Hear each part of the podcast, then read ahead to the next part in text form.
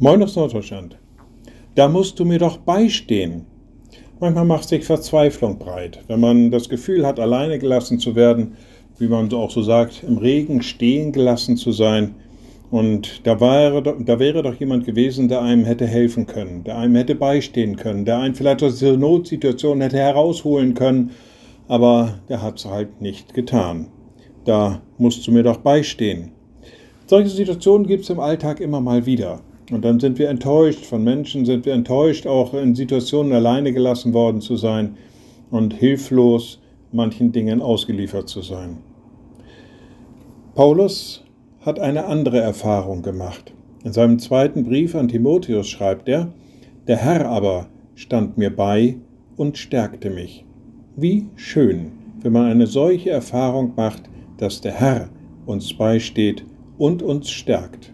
Ich wünsche euch allen von ganzem Herzen, dass diese Erfahrung Bestandteil unseres Lebens, ja unseres Alltags wird. Der Herr aber stand mir bei und stärkte mich. Liebe Schwestern und Brüder, ich lade Sie ein zu einem kurzen Gebet und anschließend zu einem gemeinsamen Vater unser.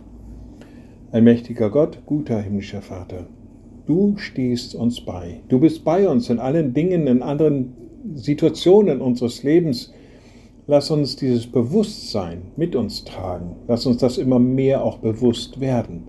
Und lass uns immer auch deine Hilfe erleben können. Und wir beten gemeinsam, unser Vater im Himmel, dein Name werde geheiligt, dein Reich komme, dein Wille geschehe wie im Himmel, so auf Erden. Unser tägliches Brot gib uns heute und vergib uns unsere Schuld, wie auch wir vergeben unseren Schuldigern und führe uns nicht in Versuchung, sondern erlöse uns von dem Bösen. Denn dein ist das Reich und die Kraft und die Herrlichkeit in Ewigkeit. Amen. So seid gesegnet, bleibt behütet und bleibt gesund. Tschüss